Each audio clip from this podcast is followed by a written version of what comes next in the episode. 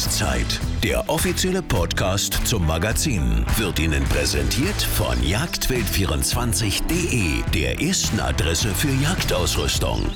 Hallo, ich bin Caroline Binder. Schön, dass Sie dabei sind bei unserem Jagdzeit-Podcast.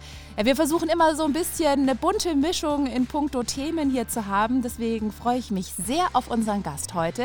Er ist seit 15 Jahren Berufsjäger. Sein jagdlicher Schwerpunkt ist das Niederwild und er managt insgesamt sieben Reviere. Vor allem ist Paul Rössler aber ein Experte für die Fangjagd. Und besonders stolz ist er darauf, dass sich in seinem Revier durch die konsequente Bejagung des Raubzeugs der große Brachvogel zum Nisten niedergelassen hat.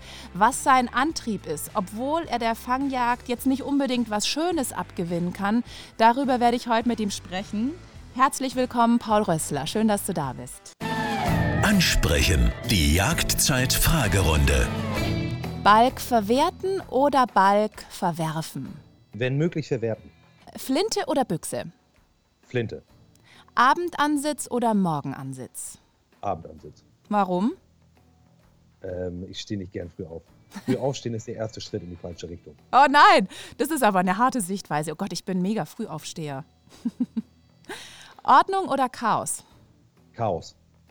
Ehrlich, bist du ein total chaotischer Typ? Ähm, ja, eigentlich schon.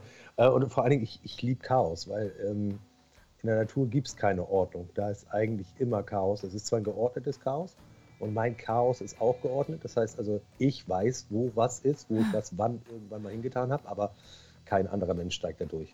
Okay, ich entschuldige mich jetzt schon äh, für die zwei Begriffe. Ich habe sie auch rot markiert bei mir. Du darfst es mir bitte nicht übel nehmen. Berufsjäger oder Kammerjäger? Definitiv Berufsjäger. Okay, aber der Begriff Kammerjäger fiel ja auch in unserem Vorgespräch, denn ähm, bei der Fangjagd sagst du ja, es ist eigentlich nicht wirklich äh, Jagd, so in dem Sinne, wie sich der Jäger sehen will, ne? Ja, also es ist ein bisschen äh, komplizierter. Ja, die Fangjagd als solche würde ich absolut als Jagd bezeichnen. Ähm, nur diese, das Erlegen des Wildes in der Falle hat mit dem Erlegen des Wildes während der Ansitzjagd oder Pirschjagd oder ähnlichem jetzt nichts zu tun. Mhm. Da ja. ist ein entscheidender Unterschied. Okay, also ich bin ja auch Jäger und ähm, mir persönlich, ich, ich will es nicht machen müssen, ja, auf ein Stück im Fangkorb schießen, ist für mich eine ätzende Vorstellung irgendwie. Ähm, wie, wie ist es für dich, wenn du auf ein Stück im Fangkorb äh, schießen musst, am Ende natürlich?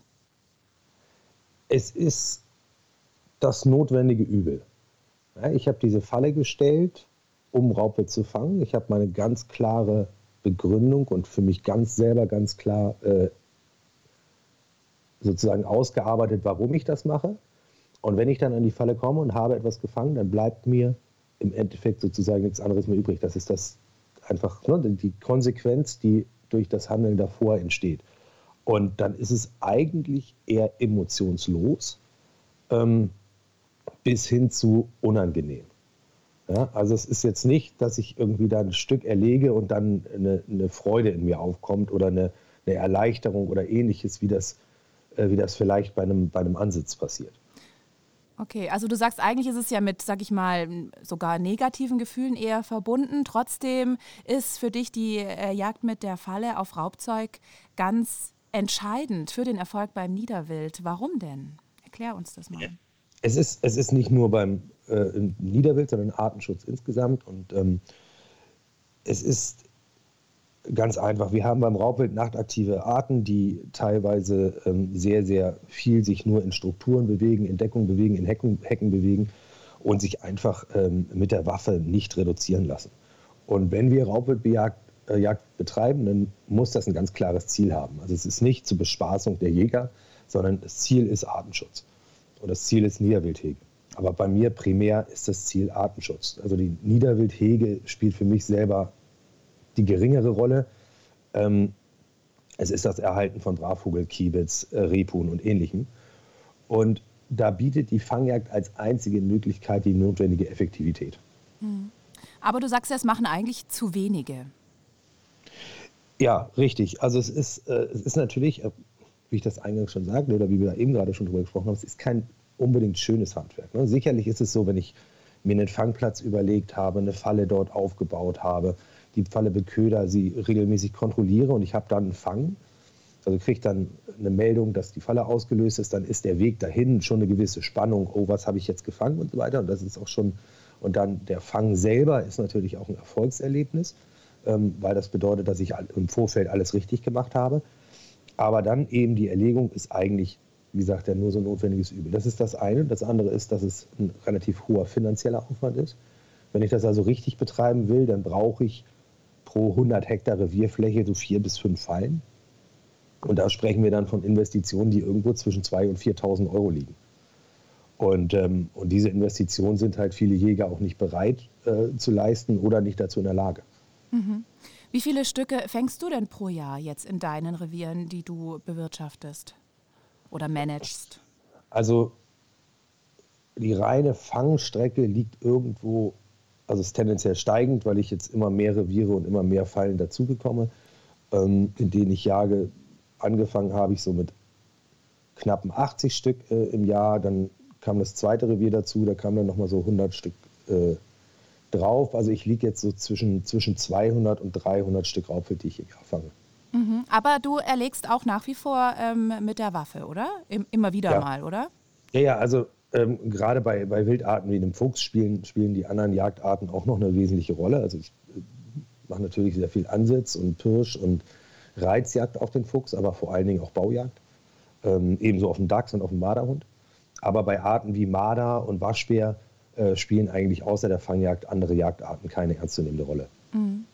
Im Vorgespräch, da hast du mir gesagt, dass du jetzt in diesem Jagdjahr noch nicht mal 10 Prozent deiner Strecke aus dem Vorjahr erreicht hast. Ist die Strecke rückläufig?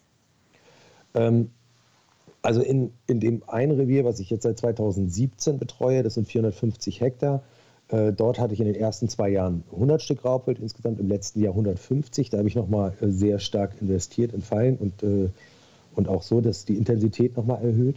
Und da habe ich tatsächlich ähm, deutlich, deutlich weniger Raubwild vorhanden. Also ich habe dieses Jahr noch keinen einzigen Jungfuchs gesehen.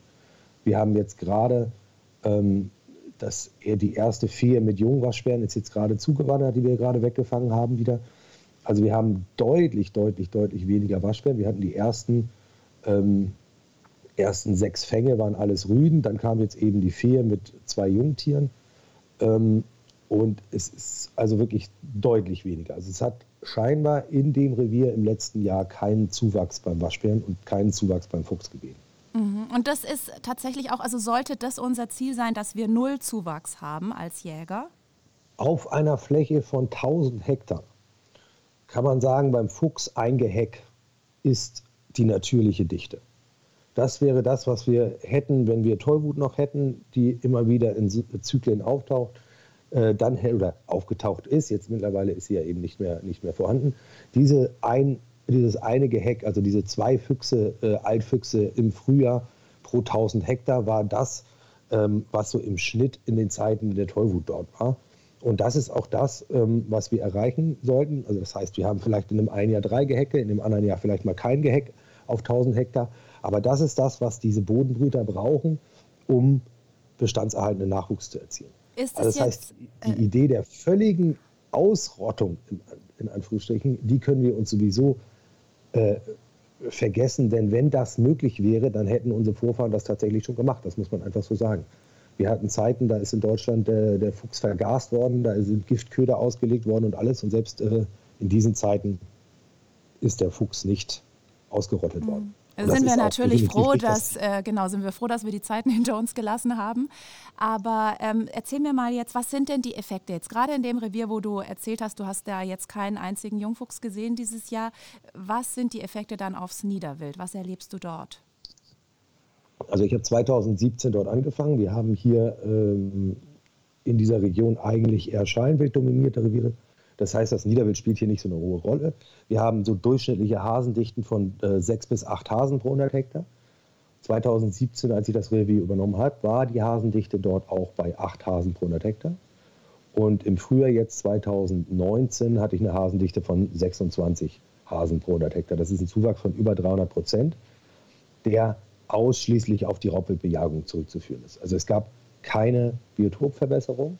In dem Revier sind zwischen 50 und 60 Prozent Maisanbau, 20 äh, Prozent Intensivgrundland, also ein Standort der eigentlichen Revier, was von den Strukturen eigentlich eher schlecht ist. Und ähm, bei den Rebhühnern, die noch da waren, das sind jetzt zur Zeit oder im Frühjahr waren es sechs Paare, habe ich also relativ gute Zuwächse, was die Kettenstärke angeht. Nicht? Also die kriegen ihre Jungen groß. Ich kriege zwar nicht mehr Küken, äh, mehr Brutpaare, aber sie kriegen zumindest ihre Küken groß und damit ist das so eine Art Quellrevier, aus dem die Rebhühner dann abwandern können in die Nachbarreviere. Mhm. Und äh, du sagst aber natürlich, ähm, dass nicht genug Jäger mit der Falle jagen. Wenn jetzt deine ganzen Nachbarreviere ähm, keine Fangjagd betreiben, äh, wandern dann die nicht alle zu dir dann auch wieder rüber? Ja, natürlich. Ähm, selbstverständlich habe ich eine massive Zuwanderung. Und je mehr Wild ich im Revier habe, je mehr Niederwild, äh, desto mehr Raubwild wandert natürlich auch zu. Das ist ein völlig natürlicher Prozess. Wir müssen uns aber bei der, bei der Raubwildbejagung grundsätzlich von dem Gedanken verabschieden, dass wir ähm, langfristig irgendwie Bestände runterkriegen. Das wird nicht, nicht, äh, nicht passieren. Wir werden immer wieder die Zuwanderung haben. Wir müssen aber als Ziel uns ganz klar sagen, das Ziel ist es, im Frühjahr in dem Revier den Raubwildbesatz so weit runterzukriegen, dass die Niederwildarten äh, oder die anderen Bodenbrüter wie Kiebitz und Brachvogel erfolgreich reproduzieren können. Das muss das Ziel sein. Und ähm, das ist jedes Jahr aufs Neue, dass mir wieder Zuwanderung kommt, dass ich das wieder machen muss, dass ich also langfristig am Ball bleibe. Je größer die Fläche ist, auf der ich das mache, diese intensive Raubbejahung, desto höher ist der Effekt. Aber ich kann selbst in einem sehr kleinen Revier von 200 Hektar beispielsweise einen ziemlich hohen Effekt schon erzielen. Mhm. Und findest du jetzt, du bist ja Fangjagdexperte, du bist ja auch im ganzen Bundesgebiet unterwegs, hältst Seminare. Ähm, würdest du von jedem Jäger erwarten, dass er Fangjagd betreibt? Nein, das ist, das ist unmöglich. Dieser Gedanke ist, ist unrealistisch. Ich würde es mir von vielen wünschen, dass sie aktiver werden. Und ich würde vor allen Dingen mir von sehr vielen wünschen, dass sie anderen revierlosen Jägern, Jungjägern oder Ähnlichen die Möglichkeit geben, in ihrem Revier Erfahrung bei der Raubwildbejagung zu sammeln und ähm, dies vielleicht auch ein bisschen finanziell zu unterstützen. Also ich kenne auch über die sozialen Netzwerke viele junge Leute, die mich ansprechen, die sich für das Thema interessieren, die was tun wollen, aber denen, weil sie Studenten sind, weil sie Schüler sind, weil sie in der Ausbildung sind, ähm, nicht die finanziellen Mittel zur Verfügung stehen, die gerne was machen würden. Und da würde ich mir mehr Unterstützung äh, von Seiten der Revierinhaber wünschen, dass die dann einfach sagen, ja, hier komm, wenn du willst, und so, dann, dann investieren wir mal in die eine oder andere Falle und du machst dann die Betreuung. Das wäre was, was sehr wünschenswert ist. Und ich denke auch, dass wir im Bereich des Naturschutzes, also auch des staatlichen Naturschutzes und des Artenschutzes und auch ähm, der Jagdbehörden ähm, dahingehend unterstützt werden muss, weil wir oder das Land einige Aufgaben hat, denen sie gerecht werden muss, denen der Naturschutz gerecht werden muss. Und wir haben viele Untersuchungen, die zeigen, dass eben gerade im Artenschutzbereich, im Wiesenvogelschutz, ähm, das Raubwild ein riesengroßes Problem darstellt. Und ich sehe da eigentlich auch äh, die Länder in der Pflicht, da finanziell zu unterstützen und, und äh, Geld in die Fangjagd mhm. zu stecken. Und reicht die Fangjagd, um Artenschutz zu betreiben oder sind da auch andere Maßnahmen dann noch erforderlich? Machst du vielleicht sogar noch irgendwas in deinen Revieren? Ja, selbstverständlich. Also es ist, es ist so, ich, ich habe die Erfahrung gesammelt, dass die, die Basis ist eine vernünftig gut aufgestellte Raubwildbejagung, mit der ich dieses Ziel, was ich anfangs definiert habe, früher den Bestand runterzunehmen, erreicht habe. Wenn ich dieses erreiche, dann kann mein Biotop, was ich habe, schon sein Potenzial ausschöpfen. Oder, ne, also das, mhm. bringt das schon was. Und wenn ich dann anfange, reviergestaltende Maßnahmen zu machen, indem ich Hecken pflege, indem ich Hecken neu anlege, indem ich Blühflächen, Wildäcker, äh, ähnliches anlege, dann kann ich wirklich die Revierkapazität erhöhen. Aber in fast allen Revieren ist es erst einmal so, dass die Biotopkapazität, also die Kapazität, die Möglichkeit für die, für die, für die Hasendichte, für die Rebhuhndichte, für die Fasandichte viel höher ist als der tatsächliche Bestand und diese Kapazitätsgrenze aber gar nicht erreicht wird, weil die Räuber so stark eingreifen. Das heißt, ich greife also erstmal in die Räuber ein, mhm. kriege dann eine Erhöhung äh, des, des Niederwildbesatzes und investiere dann in Biotopmaßnahmen und gibt damit dann langfristig eine bessere Situation. Aber ich werde nie mit einer reinen Lebensraumverbesserung den Erfolg erzielen können, den ich mit einer reinen Raubwildbejagung erziele. Weil, wie gesagt, die meisten Reviere gar nicht so schlecht sind, wie man das immer glaubt. Mhm. Ja, wir haben jetzt gehört, ähm, warum man Raubzeug mit der Falle bejagen sollte. Es ist aber ja auch ganz wichtig zu wissen, wie man das richtig angeht. Das ist ja auch nicht so einfach. Man kann ja nicht irgendwo die Falle aufstellen. Du bist ähm, Experte für die Fangjagd, das haben wir jetzt schon mehrmals gesagt. Du hältst auch Seminare bei Landesjagdverbänden, Hegeringen, schreibst Artikel für Fachmagazine. Wenn man jetzt vielleicht noch nie Fangjagd betrieben hat, was wären denn dann so deine Tipps, wie man anfängt? Also bevor man etwas anfängt, sollte man sich immer möglichst breit informieren. Also ich habe, ich glaube, alles gelesen, was es an Büchern zum Thema Fangjagd gibt. Auch sehr viele sehr alte Sachen, in denen vieles sehr Gutes drinsteht, vieles, was natürlich heutzutage nicht mehr erlaubt ist, äh, weil es rechtlich einfach nicht mehr zulässig ist. Aber die Technik ist darin sehr gut erklärt und die verändert sich eigentlich nicht. Ähm, dann natürlich durch das Besuchen von Lehrgängen und Seminaren ähm, sich ein bisschen weiterbilden. Und dann kommt der Punkt, wo ich in meinem Revier äh, ein, dieses, was ich da erlernt habe, einsetze. Man kann es aber relativ einfach, ich breche es jetzt mal auf so die kleinen wesentlichen Details ähm, oder wesentlichen Punkte darunter, die man bei der Fangjagd beachten muss. Man muss sich kurz Gedanken machen, wie bewegt sich Raubwild, warum bewegt sich Raubwild wo. Fakt ist, alle Räuber, die wir haben, haben theoretisch selber Feinde. Das heißt, sie müssen sich, wenn sie sich von A nach B bewegen, immer so bewegen, dass sie möglichst unauffällig sind. Dabei nutzen sie gerne lineare Strukturen, seien das Hecken, Gräben oder ähnliches. Das sind die, da sind meist die Pässe. Das kann man sich also so grundsätzlich für alles, alle Raubwildarten merken. Die sind dann im Jagdverhalten etwas unterschiedlich. Ähm, darauf jetzt alles einzugehen, wäre zu weitreichend. Mhm. Also ich suche mir erstmal über die Revierkarte oder über äh, Google Earth oder ähnliches, suche ich mir erstmal diese linearen Strukturen, die ich im Revier habe, Gräben, Hecken, Feldgehölze, äh, die durch Hecken verbunden werden, Hecken, die aus dem Ort rausgehen, im Wald, äh, Waldwege, die an Dickungen beispielsweise vorbeigehen. Das heißt also, ich habe erstmal mir überlege mir auf so, guck mir so raus, wo würde sich hier wahrscheinlich das Raubwild bewegen. Mhm. Dann überlege ich mir noch, von wo nach wo würde sich das Raubwild wahrscheinlich bewegen. Das ist beispielsweise der Waschbär, der Marder, der teilweise ja im Dorf lebt, der dann raus ins Revier wechselt. Das ist der Fuchs, der aus dem Wald äh, kommt oder der Dachs, der aus dem Wald kommt, ins Feld geht, zieht. Ähm, das muss ich mir einfach überlegen, mich, mich, wie gesagt, dementsprechend auch mit den einzelnen Wildarten beschäftigen. Und dann sehe ich auf der Karte eigentlich schon relativ gut, wo geeignete Standorte sein können. Ja, das sind eben diese, diese unterschiedlichen Strukturen, die im Revier vorhanden sind. Besonders gut immer, wenn Strukturen aufeinandertreffen, also eine, eine, eine Hecke, die auf den Graben trifft oder irgendwelche. Das sind erstmal die interessanten Fangplätze. Mhm. Ähm, da kann ich dann zum Beispiel über das Auslegen von Eiern äh, jetzt um diese Jahreszeit, so September, äh, August, September, Oktober, besser August, September, lege ich Eier aus und gucke mal, wo die angenommen werden und dann merke ich schon, oh ja, hier, hier ist was los, hier könnte sich eine Falle eignen. Dann muss ich mir überlegen, welche Fangsysteme gibt es und welche kommen für mich in Frage und welche kommen in meinem Bundesland so, zu, in Frage. Ähm, ich persönlich bin mittlerweile so, dass ich eigentlich fast ausschließlich mit Lebenfallen arbeite. Warum? Und da ist, ähm, es gibt bei den Totschlagfallen eigentlich nur noch zwei Fallen, die zugelassen sind. Das sind die, oder drei sind es. Äh, größerflächig in Deutschland, in vielen Bundesländern sind sie ganz verboten oder in einigen mittlerweile. Das wäre der 56er Schwanhals oder der 46er Schwanhals als Fangeisen auch für den Fuchs.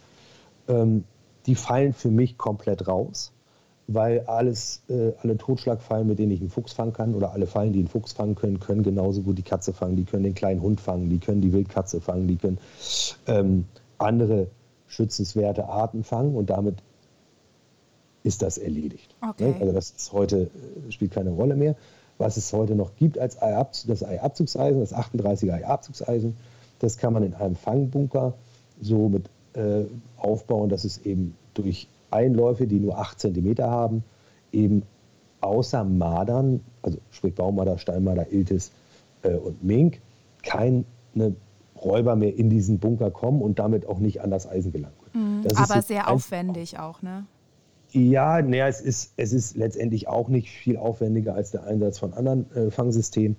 Ähm, gerade in Ortschaftsnähe mache ich das noch ganz gerne, weil ich damit eben verhindere, dass ich die Katzen fange und trotzdem die Marder in der Ortschaft fangen kann. Draußen im Revier habe ich dann andere Fallen, da sind nicht, äh, die Katzen, da fange ich halt eben den Waschbären auf. Da setze ich dann auf Kofferfallen. Kofferfallen sind Fallen, die eben, wie der Name schon sagt, aussehen wie ein Koffer. Ein Meter mal zwei Meter mit einem großen Trittbrett im hinteren Bereich. Abstand zu den Kanten mindestens 60 Zentimeter, damit sich nichts einklemmen kann, wenn die mhm. Falle auslöst. Und das sind die Fallen, die ich gerne so in Feldgehölze reinsetze, ne, um da gezielt Marder und Waschbären zu fangen. Ähm, dann haben wir die großen Kastenfallen, die ich äh, benutze. Das sind bevorzuge eben Fallen, die wirklich dann zwei Meter sind, 30 Zentimeter breit, 40 Zentimeter hoch. So, das sind so die Mindestmaße, die ich einsetze. Weil ich kann natürlich mit einer großen Falle auch kleine Räuber fangen, aber mit einer kleinen Falle keine großen Räuber. Und Verstehe. ich möchte immer, mhm. immer möglichst auch den Fuchs fangen. Bei den Kassenfallen hat sich wirklich über die Jahre gezeigt, dass es eigentlich nur sinnvoll ist, auf Kastenfallen zu setzen, wenn ich sie auf eine Brücke über einen Graben stellen kann. Ähm, da fangen sie am effektivsten, dann werden sie auch nicht beködert. Sie werden einfach aufgebaut, mit einem Melder versehen und die Gewohnheit des Raubwildes, ähm, diese Pässe anzunehmen, äh, führt dann dazu, dass man da ganz gut fängt. Gerade wenn dann eben das über ein paar Jahre geht und man in der Schonzeit die Falle dann immer auf Durchlass stellt, dass das Raubwild sich daran gewöhnt, dann fangen die sehr gut. Ähm, dann haben wir die wohl effektivste Falle, das sind die Betonrohrfallen da besonders Dip-Betonrohrfallen. Das sind Fallen, die bestehen aus fünf Betonrohren ähm, mit zwei Schiebern, sodass der mittlere Bereich aus drei Betonrohren bestehen, der gesamte Fangraum ist. Das heißt also, ich habe einen sehr großen, großen Raum, der absolut abgedunkelt ist im Fall der Auslösung. Und äh, da verhält sich das Raubwild eben auch sehr ruhig drin, geht da sehr leicht rein, weil es diese Betonrohre durch Durchlässe und ähnliches in der Natur kennt. Deswegen ist die auch am erfolgreichsten? Ja, zum einen das.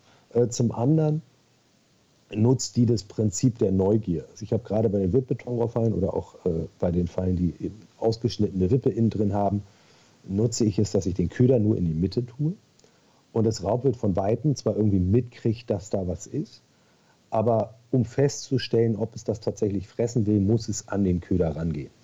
Und da der Auslösebereich dann bereits ja, das gesamte Rohr von einem Meter oder eben ein Ausschnitt von 80 Zentimeter ist, tritt das Raubwild auf die Wippe, auf den Auslöser, wenn es nur an dem Köder wittert.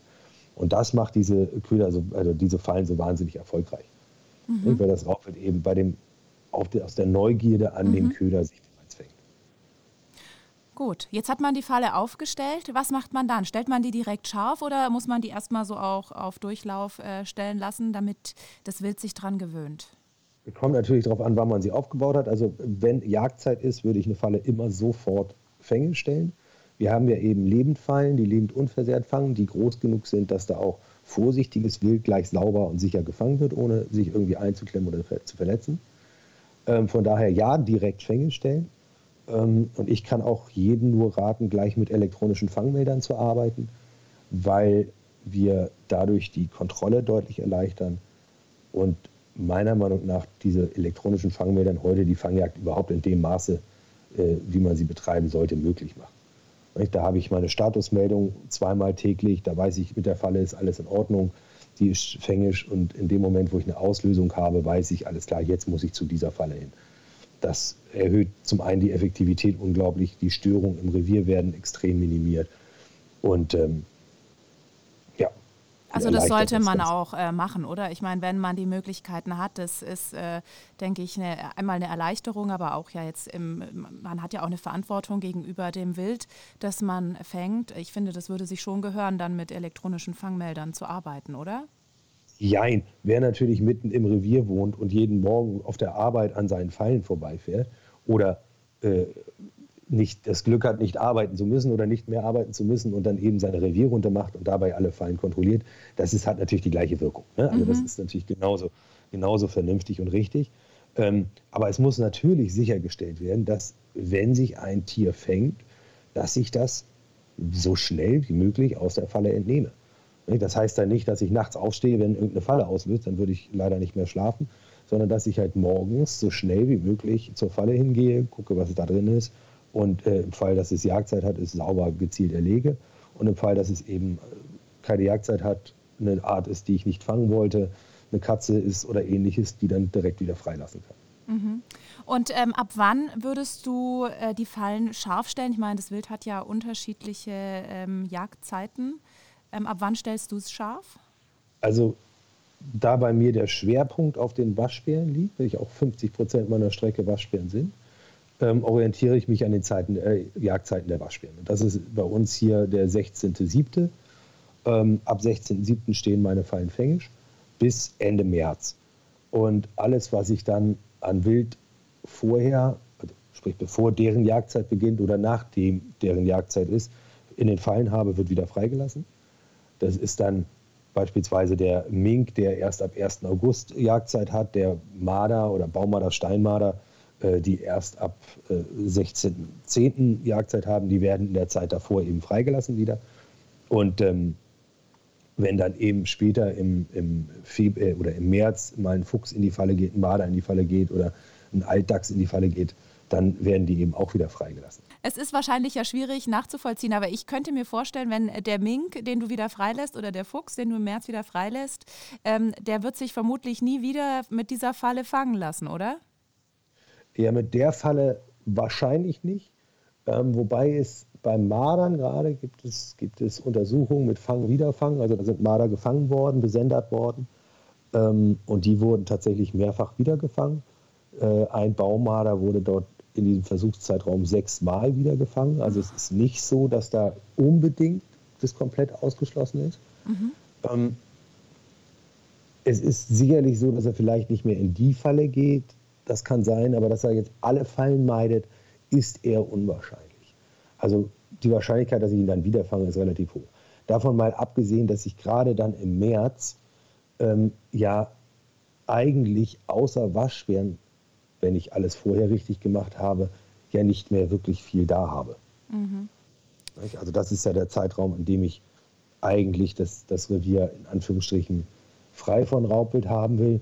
Und durch die Migrationsphasen, durch die Wanderzeiten des, der unterschiedlichen Raubwildarten ist dann eben beim, beim Dachs, beim Fuchs, beim Marder, ist so Ende Februar eigentlich, äh, sind die Reviere alle fest. Da findet nicht mehr viel Migration statt. Hast du noch einen Tipp, wenn jetzt das äh, Stück im Fangkorb sitzt, äh, mit was für einer Waffe gibst du den Fangschuss ab? Also ich habe einen kleinen Revolver in 22 LFB. Ähm, ganz günstiges, einfaches, einfaches Ding. Ähm, ob man da eine Kurzwaffe nimmt oder eine Langwaffe in 22 LFB, das ist jedem selbst überlassen. Mehr braucht man auf keinen Fall, ähm, weil man ja direkt ins zentrale Nervensystem schießt und damit ja sowieso eine sofortige Tötung, sofortiger Hirntod eintritt. Und ähm, da braucht man nicht mehr. Das ist also nicht ja, okay. so einfach wie möglich, so effektiv und mhm. kostengünstig. Ja. Okay. Also fassen wir nochmal zusammen. Du sagst, erst äh, in die Fangjagd investieren, dann in den Lebensraum investieren. Was, Absolut. Und äh, was sind noch vielleicht so zwei äh, kurze ähm, ja, Punkte, die man jetzt nochmal so zusammenfassend am Ende sagen könnte? Wenn man als Revierinhaber Niederwild in seinem oder schützenswerte Arten in seinem Revier hat, dann sollte man sich mit denen intensiv beschäftigen. Okay. Wirklich lernen dazu, sich mit seinem Wild und auch mit den nicht jagbaren Arten in seinem Revier richtig intensiv auseinandersetzen versuchen, jedes Frühjahr die Bestände so genau wie möglich zu ermitteln. Sei das über Hasenzählung, sei das über Verhören. Ähm, und dieses Gleiche dann auch im Herbst tun, damit ich sehe, wie sich meine Bestände entwickeln, damit ich einen möglichst genauen Überblick habe. Gerade wenn man auch Kiebitz, Brachvogel oder ähnliche Arten äh, im Revier hat, eng mit den, mit den Zuständigen für diese Arten zusammenarbeiten, mit der Naturschutzbehörde, mit den äh, Naturschutzverbänden, die sich darum kümmern, enge Zusammenarbeit herstellen ähm, und genau dokumentieren, was man da tut, genau dokumentieren, was man fängt, wann man was fängt, welche Geschlechter das sind, um Zahlen zu haben. Denn äh, das Wichtigste, was es gibt, ist, dass man belastbare Zahlen hat, dass man genau sagen kann, das ist passiert, das, so hat sich das entwickelt.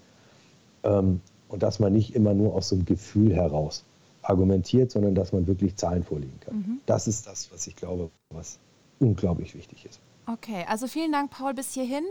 Ich habe noch eine letzte Frage. Wildes Durcheinander. Du hast uns ja jetzt schon wirklich einen tollen Einblick gegeben in die ähm, Fangjagd, aber du gibst ja eben auch im ganzen Bundesgebiet Seminare. Ähm, wo sprichst du denn demnächst? Oder wenn man mal ein Seminar von dir besuchen möchte, wo kann man sowas denn buchen oder sich informieren, wo du sein wirst? Wenn man bei mir ein Seminar buchen will, kann man mich über Facebook, Instagram kontaktieren, über Niederwild Testrevier heißen meine Seiten, sowohl bei Instagram als auch bei Facebook. Niederwild Testrevier. Genau, damit mhm. findet man mich äh, bei Instagram und Facebook. Ähm, als Hegeringe kann man mich also einladen. Ich gebe Vorträge vor jedem Hegering, der daran Interesse hat. Ähm, und wenn man eine größere Gruppe von Leuten hat, die sich für das Thema interessieren, dann kann ich auch direkt für die ein Seminar geben. Also ich mache zwei verschiedene Sachen. Einmal Seminare hier bei mir vor Ort, die sich dann zum jetzigen Zeitpunkt mit dem Schwerpunkt Fangjagd beschäftigen ähm, aber eben auch, dass ich irgendwo hinkomme und dort Vorträge halte äh, als Möglichkeit oder als zweite Möglichkeit. Okay, also vielen Dank, Paul, dass du dir Zeit genommen hast, kurz für uns. Ja, gerne. ich freue mich aufs nächste Mal. Passen Sie auf sich auf. Ciao. Das war Jagdzeit, der offizielle Podcast zum Magazin. Jeden zweiten und letzten Mittwoch im Monat. Auf allen gängigen Plattformen und bei Instagram. Wurde Ihnen präsentiert von jagdwild24.de, der ersten Adresse für Jagdausrüstung.